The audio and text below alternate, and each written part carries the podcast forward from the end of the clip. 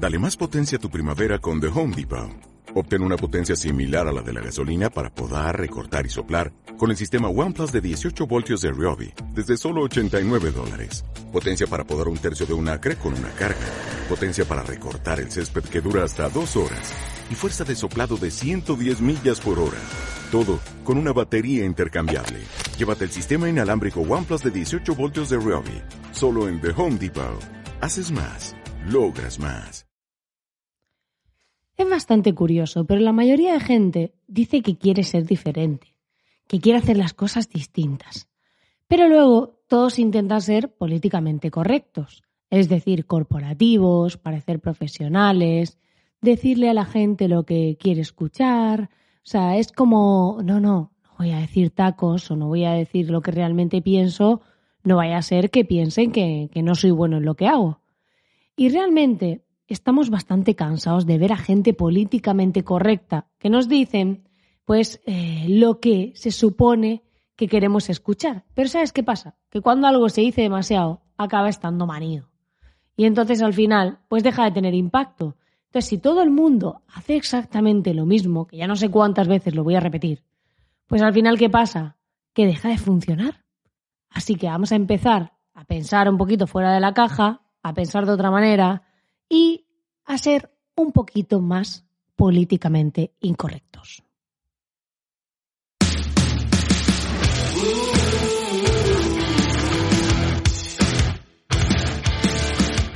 Estás escuchando el podcast de Espabilismo. Mi nombre es Marina Miller y este es un programa sin filtros en el que te desvelaré grandes verdades que deberías conocer si quieres tener un negocio online del que puedas vivir.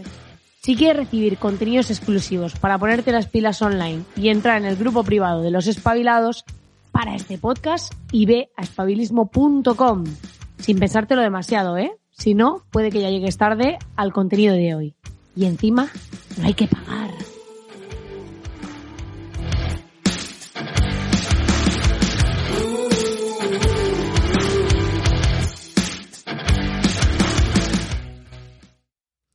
Pues sí, como te decía, pues eh, estoy viendo mucho esto últimamente.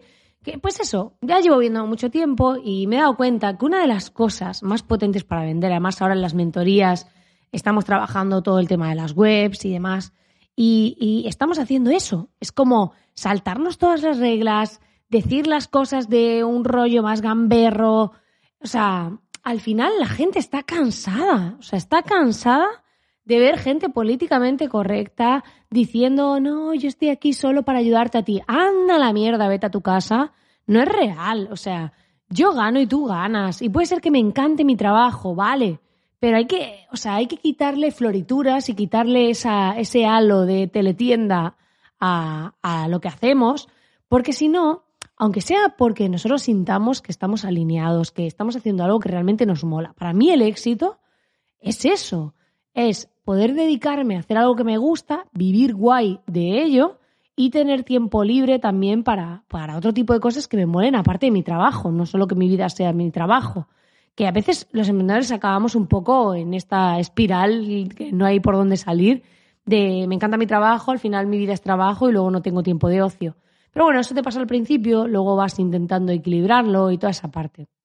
Pero es importante que eh, seas consciente de que la gente, como está acostumbrada a ver a todo el mundo diciéndole que te va a cambiar la vida, que está aquí solo por ti, para ayudarte a ti, que todos, a ver, cuando ayudamos a alguien, vamos a partir de la base, de las bases humanas, cuando ayudamos a, alguien es por egoísmo. ¿Por qué? Porque si yo te ayudo a ti, yo me siento bien, mi ego se alimenta, me siento importante, estás bien gracias a mí, estás bien porque yo te he ayudado. Y eso es lo que pasa cuando ayudas a alguien. Entonces, no nos vendamos eh, la moto de no, no, es que yo ayudo a los demás porque soy súper buena persona. Yo ayudo a los demás porque me siento de puta madre cuando lo hago. O sea, y ya está. Entonces, hay que empezar a transmitir ese tipo de cosas. Porque cuando tú te atreves a, en tu web, en tus anuncios, en tus stories de Instagram, en tus publicaciones en Facebook, en LinkedIn, donde te salga de las narices publicar, cuando tú te atreves a decir la verdad, oye, mira, hago esto porque me encanta y porque, eh, por ejemplo, pues alimento mi ego. Yo, por ejemplo, hago este podcast porque me encanta hablar. sea, yo he sido la típica niña que en el colegio me echaban de clase por hablar, en el instituto, en la escuela de adultos, en la universidad, o sea, en todos lados que he estado. Me han regañado por hablar, o sea, porque a mí me encanta hablar y me encanta aprender cosas y contarlas.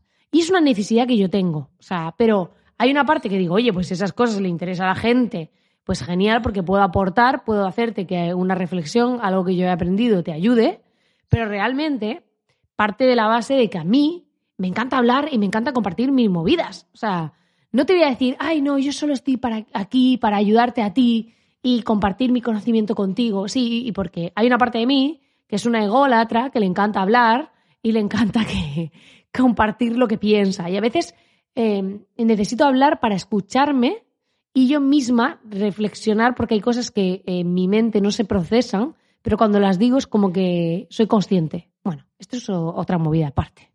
La cuestión es que si tú llegas y, por ejemplo, eres podcaster y creas contenido y dices en tu web, me dedico a esto porque me encanta hablar o porque me encanta eh, hacer tal, o sea, ¿qué pasa? Que automáticamente esa persona confía en ti. Le estás diciendo la verdad, le estás diciendo la puta verdad, estás yendo de frente.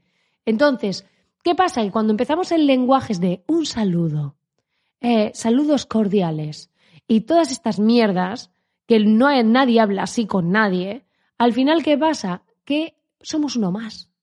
En cambio, si alguien te manda un email, o te escribe, o te manda un audio, lo que sea, eh, o ves su página de ventas y te está hablando en un lenguaje que nadie te habla, ¿qué crees que va a pasar? Yo otro día se lo contaba a mi pareja, le decía, a ver, esto es como si van dos psicólogos, ¿vale? A venderte algo. Eh, bueno, a venderte que te pueden ayudar, ¿no? Entonces, vale, tú vas a un psicólogo que te dice, mira, yo voy a analizar tu caso, voy a ver tu plan personal, vamos a ver dónde están tus creencias, tus limitaciones, dónde están tus bloqueos mentales y en base a eso vamos a trabajar en ello y, y veremos cuántas sesiones necesitas, haremos unos ejercicios, tal. Vale, eso es lo políticamente correcto. Es como, voy a decirle a esa persona todo ese proceso, para que yo me sienta profesional, porque en verdad lo que tengo es miedo. Como tengo miedo, tengo esa necesidad de sentirme profesional y de hablar en ese lenguaje para que los demás piensen que soy profesional porque yo me cago de miedo de no parecerlo y de no serlo, ¿vale? Esa es la realidad que hay detrás. ¿Qué pasa? Que ahora te llega una persona y te dice, mira, yo no estudio psicología, pero a mí se me da de puta madre saber lo que a una persona le pasa y normalmente en tres sesiones eh, le soluciona el problema. Básicamente, yo la primera voy a escucharte, después eh, te mandaré, pues sí, eso, uno o dos ejercicios para que te pongas las pilas. Y la verdad es que mis sesiones son, son muy hardcore. Ya haremos lo que surja, pero yo entre sesiones te he cambiado. ¿Qué va a pasar automáticamente? Si alguien te dice eso, ¿a cuál de los dos psicólogos comprarías? Y realmente, el segundo no ha sido políticamente correcto. No te ha dicho, lo que se supone que hay que decirte de forma profesional, pero ha hablado claro y ha mostrado seguridad. Y cuando alguien te habla claro y te muestra seguridad, la gente compra. Cuando alguien te vende algo por teléfono que dices, pero si no has visto lo que te está comprando, lo que te está vendiendo. O sea, los buenos vendedores no necesitan parafernalia. Saben cómo decirte las cosas. Entonces, hay que dejar ese miedo a no parecer profesional, a quedar bien y a todo esto, porque eso es la antiventa. Tienes que molestar a la gente. Una de las fases previas a la venta es el rechazo. Tienes que conseguir que digan, ostras, esta tía de qué va. Eso es lo que seguramente alguien ha llegado a este podcast ahora mismo y está diciendo, pero ¿quién es la flipada esta? ¿Por qué me estoy escuchando este programa? Bien, eso es lo que quiero generar para empezar. Bien. Entonces, es importante que seamos conscientes de esto, que eh, mientras más políticamente correctos hagamos las cosas, mientras más intentemos encajar, mientras más hagamos las cosas pensando en lo que están haciendo los demás, que esto es que es muy gracioso, porque es como quiero ser diferente, pero voy a hacer un canal de YouTube, pero es que la gente lo está haciendo así. Coño, pues hazlo diferente, haz algo que no hace nadie, no hagas lo que está haciendo todo el mundo, porque claro, como ellos te parecen profesionales y como a ti te gusta verlos a ellos, tú dices, voy a hacer otro igual, voy a grabarme pues en el mismo plano, con el mismo rollo. Y al final, ¿qué eres? Uno más. Uno más del montón. Estás ahí en ese montón, ahí echado como un, conjunto de furbis en una máquina de estas del gancho que te coge los muñecos. O sea, ahí todos apelotonados, con cara de Grelly, porque no vendéis, joder. Se me está yendo un poco de las manos esto hoy, pero no pasa nada. Yo vuelvo. Al final, lo que te quiero decir es que es importante que, entiendas que hay que cambiar ese enfoque, que hay que atreverse, que hay que utilizar un lenguaje más cercano, más humano. Es que a mí cuando la gente me dice, eh, o sea, es que he visto de todo, pero me dice unas frases que digo, ¿en serio? ¿Qué mensaje más vacío? O sea, cuando alguien te dice, no, yo eh, soy, eh, hago, pues, em, mm, yo qué te digo, pues, soy un entrenador que te ayuda a mejorar tu salud y a que tengas más energía. Vamos a ver, la gente cuando se apunta con un entrenador personal, o quiere ponerse tocho para ligar o para sentirse bien consigo mismo o porque quiere dejar a su pareja o porque quiere ser más atractivo para su pareja o porque quiere encontrar pareja o porque quiere verse bien delante de un puto espejo, me da igual, o porque quiere adelgazar, quiere perder peso, quiere eh, bajar kilos, perder grasa, tonificar, o sea, siempre es o ponerte fortaco o adelgazar. Entonces no me hables de puta salud, si es que no le interesa a nadie, o sea, por eso digo que es muy importante que no busquemos quedar bien. Pues si le dices vas a mejorar tu salud, al final esa persona no va a conectar nada. Habla de esa persona, oye, ¿quieres estar bueno ropa este verano, verte de puta madre, encontrar pareja si no la tienes, eh, eh, yo qué sé, follar más si, si tienes pareja, lo que sea? Pues entonces, si hablas claro, la gente, no tienes por qué decir ese tipo de palabras, pero si hablas claro, la gente va a conectar y va a decir, ostras, esto es lo que yo necesito porque este tío me entiende, lo que yo a mí me hace falta. Pero en cambio, cuando intentamos agradar, ser que nadie nos diga nada, quedar bien, ahí es cuando de repente, pues eres indiferente. Pasas desapercibido. Otro entrenador, estupendo, muy bien, ¿cuánto cuestas? Te valoro por el precio, este es más barato que tú, chao, ya está. Pero en cambio, si te atreves, que esto es lo más difícil, coger esa autoestima y atreverse y decir, no tengo nada que perder. Venga, me lanzo. Voy a hablar claro. Siempre y cuando no, quedes mal educado. O sea, tampoco hay que pasarse y hablar mal. Me refiero a insultar a nadie o ofender a nadie. Pero sí hablar claro. Sé normal, sé humano. Habla a la gente lo que te pasa. Yo tengo, por ejemplo, un alumno de mentoría, que les mando, le mando desde aquí un súper abrazo a Alberto, que él me decía, mira, yo, eh, él hace temas para mejorar tu productividad y automatizar tu negocio online y demás. Y entonces me decía, vale, yo hago todo esto, es que me encanta enseñar y tal y cual. Y yo le dije, vale, pero tú por qué empezaste a hacer esto de la productividad? Y dice, no, porque tuve, tuve mi primera, eh, tengo dos hijos y tal, y dije, vale, pues pon.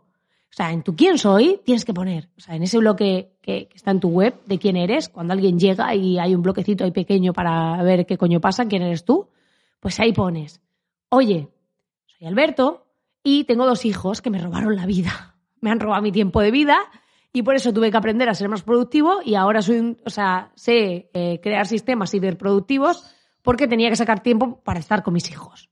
O sea, cuando tú dices eso, automáticamente la gente cree en ti. A partir de ahí ven que vas de frente, que vas de verdad. Y todo lo que les digas se lo van a creer, porque ya está claro. En cambio, es que el problema es que edulcoramos la realidad para quedar bien, para no sentirnos que lo estamos haciendo las cosas ni por interés propio porque seamos egoístas. Pero si encima tú eres una persona egoísta y lo dices, oye, yo hago esto porque a mí me interesa y aparte ya de paso, tú, a ti también te interesa, esa persona dice, ostras, este tío, esta tía va de frente, le voy a comprar. Y te aseguro que funciona. Lo he comprobado, lo he visto, o sea, lo he vivido y te juro que es una realidad. El problema es que la mayoría de gente no se atreve. Pero bueno, yo voy a lanzarte el reto de que lo hagas y si no sabes cómo hacerlo, tengo mis sesiones de confesionario, que puedes ir a espabilismo.com y ver en qué consisten. Y pues ahí podemos trabajarlo. Pero ya sabes, toca ponerse las pilas y ser más políticamente incorrecto si lo que buscas es vender más y agradar menos. Pues nada, querido espabilado, lo vamos a dejar aquí. Ya sabes que si vas a espabilismo.com puedes sumarte a la comunidad y también te invito a que le des al botón de suscribirte en iVoox para no perderte ningún programa de este podcast. Y nos vemos muy pronto en el siguiente. Te mando un fortísimo abrazo y hasta el próximo podcast.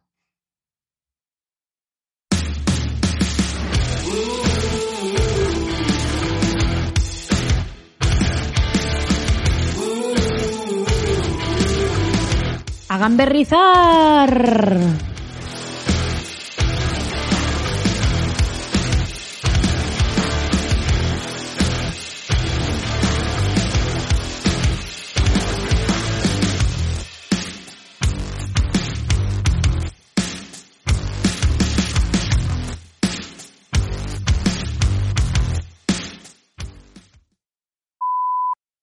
tengo que, hacer algo en plan gamberrizando internet. O sea, no sé, algo, algo loco, algo muy loco. yo en mi, en la próxima página de ventas que haga voy a, hacerlo en plan hardcore, muy hardcore. Puede ser que salga la semana que viene algo nuevo. Sí, muy hardcore. Atención a mis emails. También puedo poner hardcore. A partir de ahora puedes leer. Algo así, ¿no? plan loco. Loquísimo. Hoy estoy fatal.